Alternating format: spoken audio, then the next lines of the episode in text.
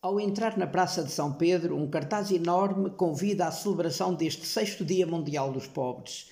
Debaixo do cartaz está um posto móvel de saúde que faz consultas, exames e vacinas a pessoas com dificuldades financeiras. Além disso, o Vaticano pagou contas de água e luz e distribuiu 5 mil cabazes de alimentação. A missa desta jornada foi presidida pelo Papa Francisco a 13 de novembro, na Basílica de São Pedro. O livro da celebração tinha como capa uma pintura de Santo António a distribuir pão aos pobres. Foi a Eucaristia de casa cheia, com numerosos bispos e padres a concelebrar, eu incluído. Mas voltemos um pouco atrás no tempo. No dia de Santo António, o Papa publicou a mensagem para este dia. Chamou a atenção do facto de o mundo estar mais pobre, ou melhor, há mais pobres no mundo, embora os ricos estejam cada vez mais ricos o Papa avançou com uma sadia provocação para nos ajudar a refletir sobre o nosso estilo de vida e as inúmeras, inúmeras pobrezas da hora atual.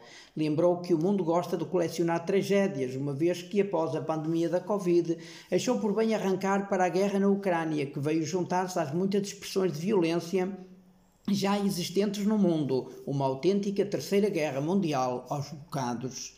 Gritou o Papa: Quantos pobres gera a insensatez da guerra?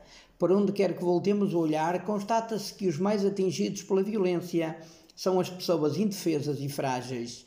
Deportações de milhares de pessoas, sobretudo meninos e meninas, para os desenraizar e impor-lhes outra identidade. Continua a desfiar o rosário de desgraças. Há milhões de mulheres, crianças e idosos que se veem constrangidos a desafiar o perigo das bombas para pôr a vida a salvo, procurando abrigo como refugiados em países vizinhos. Entretanto, aqueles que permanecem nas zonas de conflito têm de conviver diariamente com o medo e a carência de comida, água, cuidados médicos e, sobretudo, com a falta de afeto familiar. Lendo a segunda carta aos Coríntios, podemos ver que Paulo se preocupou imediatamente em organizar uma grande coleta a favor daqueles pobres. Os cristãos de Corinto mostraram-se muito sensíveis e disponíveis por indicação de Paulo, em cada primeiro dia da semana recolhiam quanto haviam conseguido poupar e todos foram muito generosos. O Papa Francisco faz um apelo semelhante hoje, pois há milhões de pessoas que merecem a nossa partilha solidária e as nossas portas abertas ao acolhimento de quem foge de contextos de alto risco, diz o Papa. Neste momento, penso na disponibilidade que nos últimos anos moveu populações inteiras para abrir as portas a fim de acolher milhões de refugiados das guerras no Médio Oriente, na África Central e agora na Ucrânia.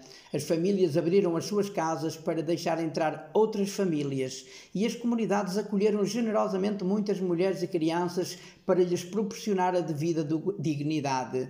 Mas Quanto mais se alonga o conflito, tanto mais se agravam as suas consequências. Os povos que acolhem têm cada vez mais dificuldade em dar continuidade à ajuda.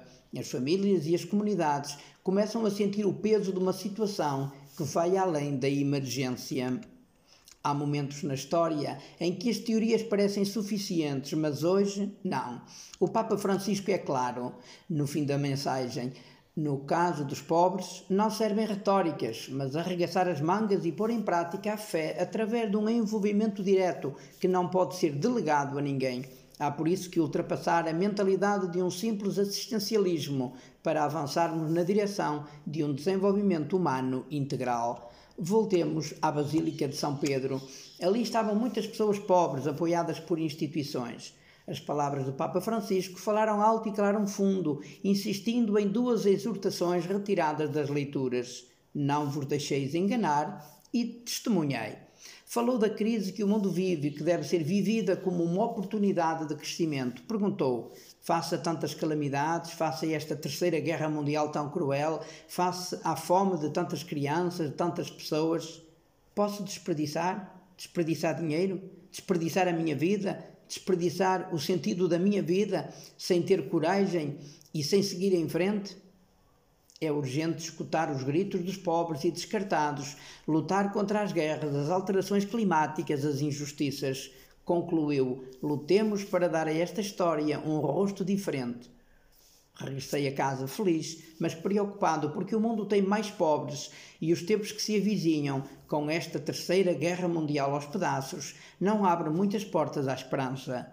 Mas os compromissos solidários, esses sim, vão mudar a história para melhor.